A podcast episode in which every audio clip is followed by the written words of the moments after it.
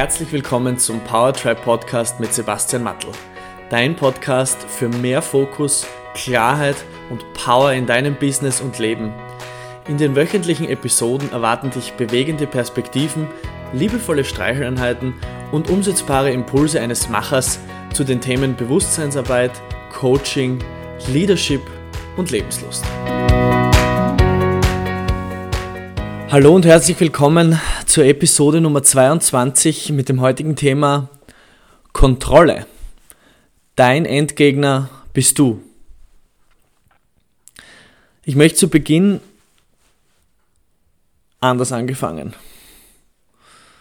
Ich möchte halt zu Beginn einmal mich bei allen Zuhörerinnen und Zuhörern bedanken für euer regelmäßiges Einschalten. Ich habe mir nämlich die Statistiken einmal näher angeschaut, was die Downloadzahlen und die, die diversen Daten, die mir da zur Verfügung gestellt werden von der Plattform, wer und wie oft da reingehört wird. Und das ist natürlich alles total anonymisiert. Also ich sehe in meinem Tool lediglich die Zahl, die Anzahl der, der Downloads meiner, meiner Episoden hier. Uh, und damit bin ich schon überwältigt und sehr, sehr, sehr, sehr zufrieden und hätte mir nie gedacht, dass das so einen positiven, enormen Anklang bei euch findet. Vielen Dank dafür.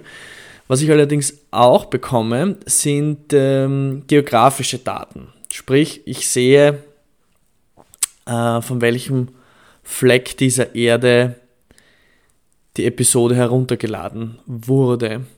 Und das geht bis auf ein Detailniveau von Städten. Ja. Das heißt, ich sehe jetzt nicht irgendwelche, irgendwelche Landschaftszüge, die keinen wirklichen Namen haben, aber ich sehe quasi die, die nächstgelegene Stadt. Mein technisches Verständnis ist zu gering, ähm, aber ich kann mir vielleicht auch vorstellen, dass das über den nächstgelegenen Server dann läuft und das dann getrackt wird, wie auch immer. Auf alle Fälle habe ich dort gesehen, dass sehr viele von euch aus Deutschland sind.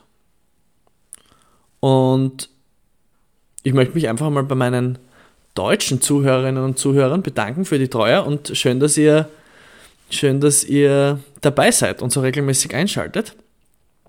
Das macht es für mich natürlich total spannend, weil ich sehe nur diese Zahl, aber ich sehe nicht, wer da dahinter steht. Natürlich wird man immer wieder mal von Freunden und Bekannten im Umfeld angesprochen, hey, ich habe mir gerade deine letzte Episode angehört oder irgendeine Episode nachgehört, aber die Anzahl der Downloads ist deutlich höher als jene Zahl an Personen, die auf mich zukommen und mir sagen, dass sie gerade reingehört haben. Also zusammengefasst, Vielen Dank. Ich freue mich, dass ihr dabei seid und dass ihr den Content genießt. Es macht mir Spaß, ihn zu produzieren für euch. Und ja, ich freue mich schon auf die Reise, die noch kommt. Genug des Lobes. Wir wollen nicht zu viel loben, ja? Wo kommen wir dahin? Heute geht es um Kontrolle.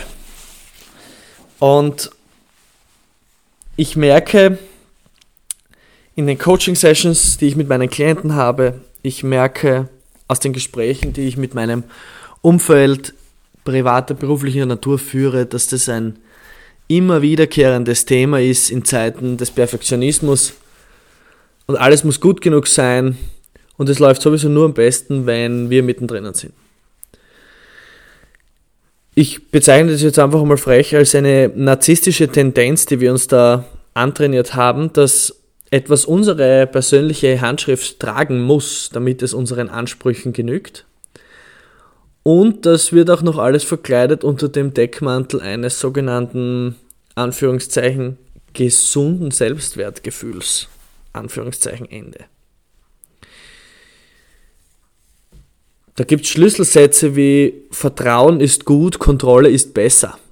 Und ich kenne so viele Menschen, inklusive mir selbst. Ich habe das selber schon sehr oft gesagt. Und es gibt so viele Menschen, die diesen Satz verwenden. Aber warum eigentlich? Was ist hier passiert? Ist das lediglich antrainiert und haben wir uns das aus unserem Umfeld ähm, von Autoritätspersonen übernommen? ist uns das vielleicht einmal gesagt worden, weil wir es mitbekommen haben in einem anderen Setting als Beobachter oder Zuhörer? Oder ist da vielleicht unser eigenes Vertrauen tatsächlich enttäuscht worden? Wo, worum geht es eigentlich? Und die Frage, die bei der Kontrolle immer sehr wichtig ist, und du darfst dir diese Frage auf gar keinen Fall selbst stellen, jetzt wo du sie hörst. Also ich würde dich wirklich bitten, dass du das nicht tust. Ja? Was ist die Schattenseite deiner Kontrolle? Welchen Preis bezahlst du dafür, dass du vermeintlich alles ganz leibend im Griff hast? Ich beobachte eine Gesellschaft, die natürlich zunehmend Einzelkämpfer hervorbringt. Ich selbst war und bin es vielleicht bis zu einem gewissen Grad natürlich noch immer ein Einzelkämpfer. Und wir werden an Leistung, Erfolg, Achievement, Sternchen auf der Schulter gemessen. Und dabei verlernen wir immer mehr, uns gegenseitig zu vertrauen. Auch vielleicht aufeinander Rücksicht zu nehmen. Und sich füreinander einzusetzen. Vertrauen ist meiner Meinung nach die neue Währung der zwischenmenschlichen Beziehungen, weil es schon so rar gesät ist, dass es wirklich sehr, sehr viel wert ist. Es ist ein Weg von, was bringst du mir, wie kann ich dich nutzen, um meinen kurzfristigen Erfolg zu maximieren und hin zu einem, wie kann ich dir weiterhelfen und wie kann ich dich weiterbringen. Ich glaube, dass eine Kultur des Gebens Vertrauen schafft. Und Vertrauen benötigt eigentlich keine Kontrolle. Ich verwende, wenn ich über das Thema spreche, sehr gerne eine Metapher, die mir das näher gebracht hat, um dieses Gefühl der inneren Kontrolle ein bisschen näher zu bestimmen, weil oft geht das so weit, dass wir diesen Griff so stark anlegen an uns selbst auch, dass wir gar nicht glauben, dass wir uns kontrollieren, weil das läuft ja eh alles. Und ich bin eh total entspannt. Wir haben uns mit dieser Kontrolle unsere eigene, unsere eigene Wahrnehmung, unsere Bedürfnisse ziemlich gut betäubt. Und du kannst dir Kontrolle vorstellen wie einen Tennisball, den du in deiner Hand hältst. Und du haltest diesen Tennisball ausgestreckt vor dir und ich mache das jetzt auch gerade, während ich das einspreche.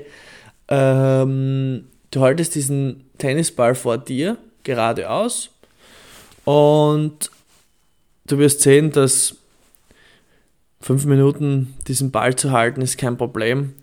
Bei zehn Minuten wirst du wahrscheinlich schon ein bisschen die Muskeln beginnen zu spüren. Bei zwei Stunden wird dir wahrscheinlich dein Arm schon enorm schmerzen. Und wenn du es den ganzen Tag machst, zerstörst du dir wahrscheinlich aller Wahrscheinlichkeit nach deine Schulter. Und alles, was du machen musst, um eine Erleichterung zu bekommen, ist, diesen Ball loszulassen. Und das ist auch der Teil, den du wirklich kontrollieren kannst. Wir schaffen uns unsere Dimensionen der Kontrolle nämlich selbst. Und alles andere, was du glaubst kontrollieren zu können, ist, sorry to say that, eine Illusion. Vielleicht für alle Führungskräfte und Unternehmer unter euch, das wird euch jetzt bestimmt auch interessieren. Ich höre euch, wie ihr mich fragt, Sebastian, soll ich jetzt niemanden mehr kontrollieren, dann macht ja jeder, was er will. Wenn du glaubst, dass die Leute nicht das machen, was sie wollen, nur weil du sie kontrollierst und mit dem moralischen Zepter durch die Büros läufst, dann belügst du dich auch selbst, mein Lieber oder meine Liebe. Sie machen es halt auf eine andere Art und Weise, vielleicht ein bisschen subtiler und mit etwas mehr Geschick. Natürlich, wenn du ein Team oder deine Mannschaft führst, dann wird es bis zu einem gewissen Grad natürlich immer eine Kontrolle der Zielerreichung geben. Wir nehmen uns alle was vor, dort wollen wir hin. Wie kommen wir dorthin? Diese, jene Dinge, das müssen wir erledigen, das dürfen wir tun und diese Meilensteine wollen wir schaffen und dann werden wir quasi mal einen Strich ziehen und schauen, wie weit wir gekommen sind. Das ist auch gut so. So kannst du dein Wachstum messen und deinen Fortschritt feiern. Nach mehr streben, etwas Wunderbares hinterlassen. Etwas, was es vorher noch nicht gegeben hat.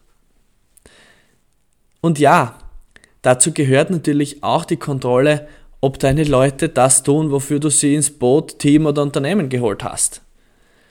Bedeutet das aber einen engmaschigen Griff anzulegen, der dich selbst, dein Team und damit auch das Fortkommen in deinem Projekt oder deiner Firma massiv einschränkt?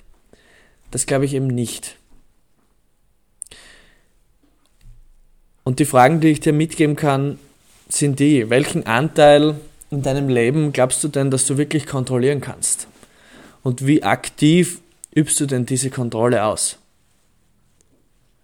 Noch spannender, was passiert, wenn du diese Kontrolle verlierst? Die lose Vorstellung daran, die Kontrolle zu verlieren. Dass es nicht so läuft, wie du es geplant hast. Dass es nicht so läuft, wie du den Weg vorgezeichnet hast. Trotz deines Einsatzes, trotz deiner Leistung, trotz deines Hasselns, du scheiterst. Welches Gefühl löst das in dir aus? Panik? Ohnmacht? Vielleicht eine Hilflosigkeit?